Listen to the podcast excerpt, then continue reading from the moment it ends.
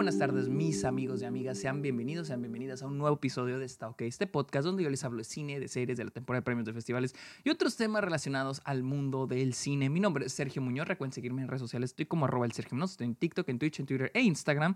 Estoy como arroba el Sergio Muñoz. También estoy en Letterboxd, la red social de películas, donde pueden encontrar todas las películas que veo a diario.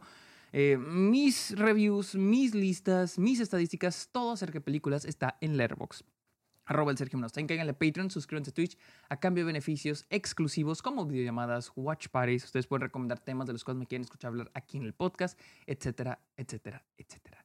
Amigos, hablemos de The Iron Claw, la nueva película de Sean Durkin y la cual sigue a la familia Von Erich. Pero antes, ¿quién es la familia Von Erich?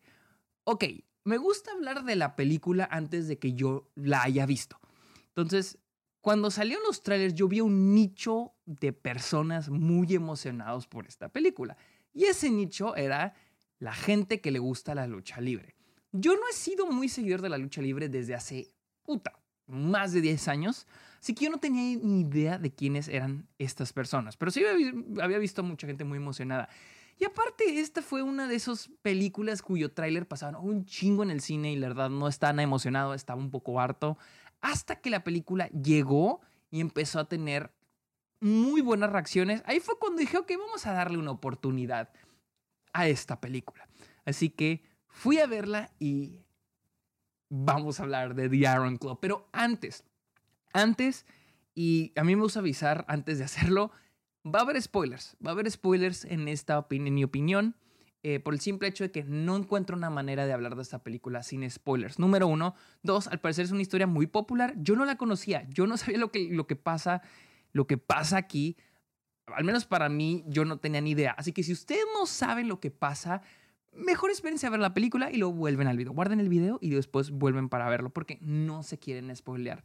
Y repito, no encuentro otra manera de hablar de esta película más que con spoilers. Así que ya están avisados. Hablemos de The Iron Claw, la cual sigue a la familia Von Erich, una familia de luchadores que tiene su origen más que nada este esta tradición, por así decirlo, tiene su origen desde Fritz, el papá interpretado por Holt McCallie, quien anteriormente lo habíamos visto en Mindhunter un luchador, eh, Fritz, un luchador que tuvo sus años de gloria, pero que no llegó totalmente a la cima. Y ahora es turno de sus hijos, Kevin, Kerry, David y Mike. Ahora es turno de ellos, quienes van a también seguir su carrera como luchadores. También interpretados, Kevin eh, interpretado por Zac Efron, Kerry interpretado por Jeremy Allen White, David interpretado por Harris Dickinson y Mike interpretado por Stanley Simmons. Y luego tenemos a la mamá Doris interpretado por Maura Tierney. Em, y les digo, se trata sobre la carrera de todos estos personajes mientras son entrenados y criados por sus padres. Creo que a mí el punto más fuerte de la película y es con lo que inicia el núcleo, el corazón de esta historia, es la familia Von Erich. Tan simple. la química que hay entre ellos, la relación que hay, es una familia tan bonita y la película hace un gran trabajo, un increíble trabajo en mostrarte todas las relaciones que hay entre ellos, la relación entre hermanos, esa fraternidad, la relación padre-hijos, madre-hijos. Se, en serio se siente como una vida, perdón, como una familia real. Y eso es aplauso al casting y al trabajo de todos los actores. Hacen un trabajo increíble. Y es que, repito, es el núcleo principal de toda la película por la dirección a la que va toda esta historia. O sea, es el, golpe, por cómo vas a recibir el golpe al final. Y es de que es, la película hace un gran trabajo en mostrarte lo bonito que se ve superficialmente esta familia. ¿Cuántas familias no conocemos que a simple, a a simple vista dices, ay, qué linda familia, qué bonito se llevan, tan unidos, siempre andan juntos para todos lados, quieren hacer lo mismo que el papá, chalala y chalala. Pero hay un punto donde empiezas a notar cosas raras. Y esto es lo que hace muy bien la película, como poco a poco va a ir profundizando en la historia de esta familia, en las relaciones, en lo que quieren estos personajes y qué es lo que en realidad corrompe esas relaciones. ¿Qué es lo que está mal dentro de esa familia? Y eso es lo que The Iron Claw hace muy, muy, muy, muy bien. Para mí, sí, a pesar de que tenemos todos estos personajes, para mí, yo sí pienso que el protagonista en esta película es Zac. A mí, a mí no me queda duda. Y es de que hay un momento muy fuerte y para mí es el punto fuerte, el punto que nos dice el, el, el núcleo de la película. El, no, quiero, no quiero repetir la palabra núcleo, pero el como el, el jugo que tiene la película. Es esta escena, hay una escena donde Zac Efron va a comer con el personaje de esta Lily James, que es el interés romántico del personaje de Zac Efron, de Kevin. Y ella le dice, Kevin, ¿qué es lo que quieres? Y él le dice, quiero el, este, el, título de pesos pesados. Y ella, le, y ella le vuelve a preguntar, ¿qué más quieres? Y él dice, quiero estar con mi familia, quiero estar con mis hermanos. Es literal, ese statement, esa respuesta que él da es toda la película. Y es de que todos estos personajes, eso es lo que quieren, esta carrera como luchadores y al mismo tiempo estar con su familia. Todos de diferentes maneras. Por ejemplo, tenemos el personaje de Kevin, que es el hermano, el hermano mayor. Aquí nos dicen que hubo un hermano más grande que él, que murió cuando tenía cinco años, así que ahora él es el hermano mayor. Y él es el que está hasta en la cima ahorita. Quiere el campeonato de pesos pesados. Y luego tenemos al personaje de David, interpretado por Harris Dickinson, quien él empieza, estaba empezando su carrera como luchador detrás de Kevin. Luego tenemos al personaje de Kerry, interpretado por Jeremy Allen White, quien es este, este chico que y prospecto para ir a las Olimpiadas, pero luego de que Estados Unidos se retira de ir a las Olimpiadas durante la Guerra Fría, todo se le arruina y ahora busca también una carrera como luchador. Y lo tenemos a Mike interpretado por Stanley Simmons, quien es un chavo que busca una carrera en la música, pero que tarde o temprano va a volver, que se empieza a meter como sus hermanos al mundo de la lucha libre. Entonces, vamos viendo estos diferentes ángulos de estos diferentes hermanos, pero también hijos, porque aquí lo que vamos a ir entendiendo es de que estos personajes tienen como que el mismo creer, que es, ay, quiero ser exitoso en el mundo de la lucha libre. Pero poco a poco nosotros nos vamos a ir dando cuenta como audiencia, y eso es lo que me encanta de esta película, nos vamos a ir dando cuenta que estas metas, estos quereres, no son de ellos, es de su papá. Y es que ellos están llegando, están en un punto en el que están buscando metas que su papá les plantea. Y que ni siquiera ellos se preguntan. Nosotros como audiencia lo hacemos, pero ellos no lo hacen. Ellos están, ellos no se preguntan si lo que estoy haciendo es lo que quiero o es lo que quiere mi papá. Y es que al final del día, ellos están buscando algo que el papá nunca tuvo. Y ahora el papá quiere obtenerlo a través de ellos. Es algo que la audiencia no nos vamos a ir dando cuenta. Entonces, lo que me encanta de esta película es el arco que tiene el personaje de Zac Efron. Esa realización, porque les digo, él quiere dos cosas. Quiere el cinturón de pesos pesados y quiere a su familia. Los que ya vimos la película, ¿obtiene las dos cosas al final? Eso es lo que hace muy chingón esta película. Esa primera mitad estaba increíble. La segunda mitad, verga. O sea, no mames. La segunda mitad está. O, o sea, yo no podía creer lo que yo estaba viendo, güey. O sea, es, o sea, la película tiene esta habilidad tan increíble de ir de esta película, ah, linda película de deporte sobre familia, a pinche película de terror. Porque lo que no, lo que no les platiqué es de que la familia Von tiene esta maldición de que ellos tienen que, tristemente, tragedias van a ocurrir. Y la segunda mitad de esta película son todas las tragedias que le empiezan a ocurrir a los hermanos. Eh, David muere, creo, de un problema gastrointestinal, si no me equivoco.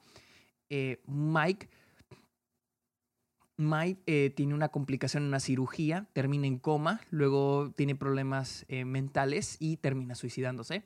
El personaje Kerry tiene un problema, tiene, perdón, tiene un accidente de moto, pierde su pie, ah, luego vuelve a la lucha libre empieza a hacerse dependiente de drogas y se termina suicidando.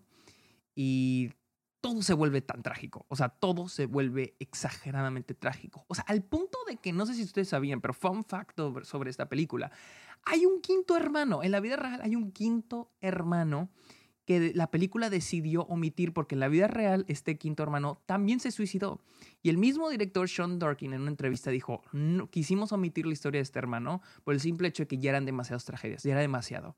Al punto de que incluso yo lo sentí viendo la película y dije, no puedo creerlo. O sea, si esto es una película de, si esto fuera una película de ficción, no basada en una historia real, yo no me la creo. O sea, esto es, sería demasiado. ¿Para qué tanto sufrimiento? ¿Por qué les pasa tan, no tiene sentido?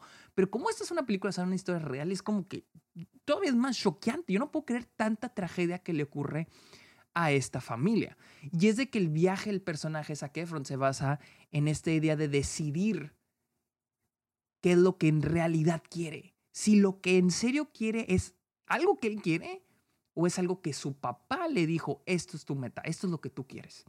Y a lo largo de la película, más en la segunda mitad, cuando, cuando él va perdiendo a sus hermanos y se da cuenta que, más, más lo que me encanta también es esta idea de que, güey, lo que tú quieres, que es el, el, título de pesos, de, pesos pesados, que es, tú lo quieres traer a la casa, te lo va a hacer tu hermano. O sea, vas a tener que competir contra tu hermano, que es otro, otra dinámica que a mí me encanta que maneja la película, que no es ese amor entre hermanos, pero también esa competencia entre líneas. Y al final del día ellos tienen que competir. ¿Qué es lo que en realidad quieren? No quieren el... el en realidad lo que, lo que ellos quieren no es, vaya, no es ser exitosos en el mundo de la lucha libre, no quieren ser los mejores, no quieren ganarse la, la, el cinturón de pesos pesados, no. Lo que ellos quieren es el amor y la aprobación de su papá. Y eso es lo que vamos a ir viendo a lo largo de la película.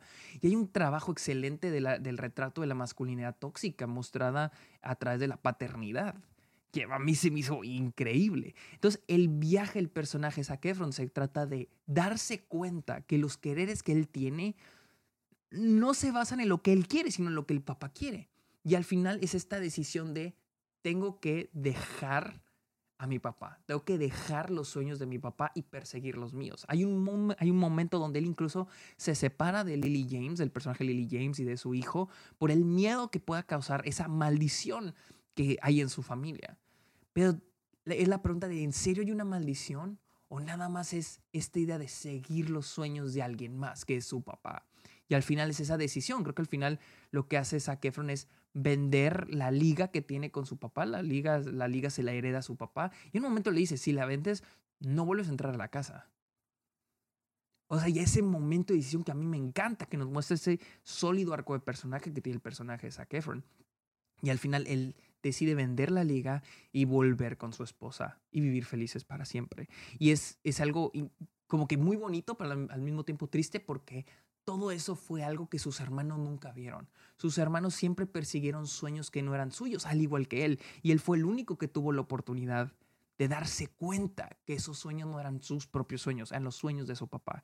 Ese es el arco del personaje de Kevin, interpretado por Zac Efron. Y, la película es un gran trabajo, un increíble trabajo. Les digo, de principio a final es una película que, que, se mueve con una fluidez bellísima, repito, de una película sobre esta familia súper unida, pero que poco a poco vamos viendo la ruptura que hay ahí dentro, los problemas que existen para llegar a este punto de ebullición, donde el personaje Zac Efron va a tener que tener este arco y darse cuenta de lo que está mal en él y su familia.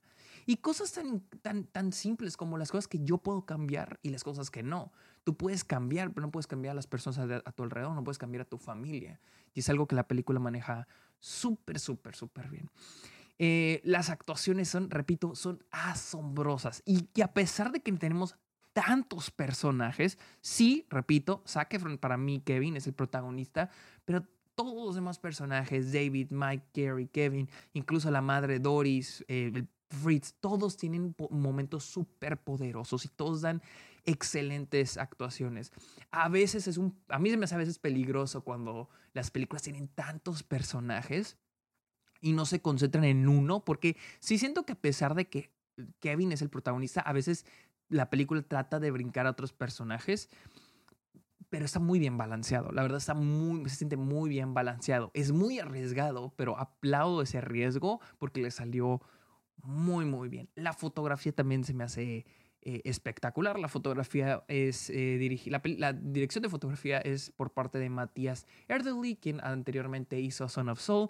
Y la película se filma en 35 milímetros. Se ve excelente. Los momentos en blanco y negro, que son muy poquitos, solamente ahí al inicio, creo que hay unos momentos después, se ven excelentes, pero Se ve muy, muy bien. Es una película de época ambientada en los 80s. En Dallas también hay un gran trabajo de este estilo de televisión de los 80 que la película a veces este, acoge y se ve, se ve muy bien. Se ve muy, muy, muy bien. O sea, creo que la película hace un gran trabajo en crear este mundo a través del análogo. No solo del análogo en film, pero a veces el análogo digital de televisión. Creo que, la película hace un gran trabajo en darnos este, este mundo. Que por cierto, también el mundo de la lucha libre. La película hace un gran trabajo en entregarnos este, esta construcción del mundo. La parte deportiva, la parte artística, porque si hay una parte artística en el mundo de la lucha libre, en la parte de negocios. O sea, todo eso va construyendo la película y lo hace bastante, bastante bien. Repito, esta es una de las mejores, no, no, no repito, creo que no lo dije, esta es una de las mejores películas del año, excelentes actuaciones, uno de los mejores assemblies, se puede decir, en términos de, de, casting, se me hizo excelente y eso que este año hemos tenido assemblies muy, muy fuertes. Otro también, digo, aplausos al guion, creo que este es un, un, gran guion eh, que se trabaja mucho con el mostrar y no tanto el decir. Eh, al contarnos la historia de todos estos personajes, de lo que quieren, de lo que les frustra. Hay una también, hay un momento y, otra es la fotografía. Y a veces la, fotografía no tiene que estar súper en tu cara, una sola toma, pero hay una, hay una toma que a mí me encanta y se quedó así clavada en mi cabeza. Es una toma en la que están toda la familia, bueno, menos la mamá, están todos arriba del ring y el personaje de, de Fritz, este Holt McCauley, se agarra el micrófono y él anuncia quién va a, ir por, el campeonato de los pesos pesados. Entonces ves la reacción de todos, la reacción de la familia al decir quién es el que va a ir. Es un gran trabajo porque es una toma super wide y se va haciendo zoom, zoom, zoom, zoom, zoom, pero puedes ver las actuaciones, las interpretaciones de todos los actores arriba del ring y no sé, se me, quedó muy bien grabada, se me hizo gran, una gran decisión de dirección por parte de Sean Durkin, el cómo mostrar ese, ese momento sin estar brincando a ah, reacciones, corte, reacción de este personaje, corte, reacción. No, todo es en, unas, en una sola toma, wide y que se me hace muy chingona porque es esta, es esta toma wide clásica de lucha, de, de lucha libre, box, eh, de cuadrilátero y luego que va haciendo zoom, zoom, zoom, zoom, zoom, zoom, zoom, zoom, zoom. Se me hace excelente. Y la película está llena de esos momentos. La verdad, siento que es una película que se cuenta, la manera en que está contada también es increíble. Pero bueno, amigos, esta fue mi opinión de The Iron Claw, la cual ya está en cines en Estados Unidos. Si tienen la oportunidad de verla, vayan a verla. Está increíble. No sé cuándo va a llegar a Latinoamérica, pero pues espérenla pronto porque sí está muy, muy, pero muy chingón. Amigos, recuerden seguirme en redes sociales. Estoy como arroba el Sergio Muñoz. Caigan la Patreon, suscríbanse a Twitch. Eh, caigan la Letterboxd, a la red social de películas. También estoy como arroba Sergio Muñoz. Caigan la Patreon, suscríbanse a Twitch. Ya dije eso. Y yo creo que sería todo. Amigos, muchísimas gracias por escuchar este episodio. Que tengan muy bonito día. Bye.